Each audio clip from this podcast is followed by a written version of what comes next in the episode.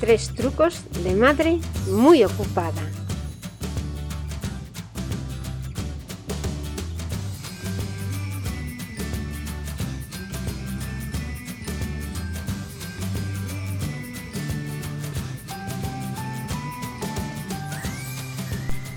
Hola a todos y bienvenidos a mi modo de vida. Mi nombre es Margot Tomé y hoy voy a daros tres consejos para ahorrar tiempo en casa. Te invito a visitar mi web mimododevida.com en donde encontrarás un montón de trucos, de consejos para ahorrar tiempo en tu día a día, para comer saludable y no romperte la cabeza con difíciles recetas ni platos complicados. Pretendo con mi programa y con mi web que mi vida, madre de tres hijos, que se tiene que ocupar de la casa, de trabajar fuera y de llevarlos a todas partes, pueda ayudarte si estás en una situación similar. Necesito exprimir mi tiempo al máximo para poder hacer todo lo que tengo que hacer, para tener a mi familia bien atendida y además para que me quede tiempo para hacer lo que me gusta, que es fundamentalmente estudiar y hacer deporte. Para conseguirlo, estoy recopilando mis trucos y las cosas que hago habitualmente que me facilitan la vida. Hoy te voy a contar tres cosas que, aunque resultan una chorrada y parece que no se pierde tiempo con ellas, sí te van a ayudar a tener unos minutos más en tu día a día.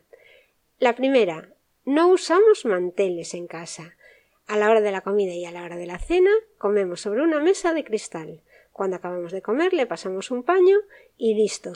No tenemos que andar luchando con las manchas odiosas de los manteles, ni lavándolos, ni planchándolos. Y la mesa es una mesa de cristal y la verdad es que mm, no se mancha nunca y solo se limpia, pues eso, pasándole un paño.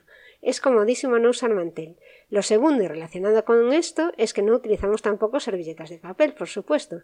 Usamos ya directamente el papel de rollo de cocina, vamos cortándolo trozo a trozo y es lo que utilizamos como servilletas cuando comemos.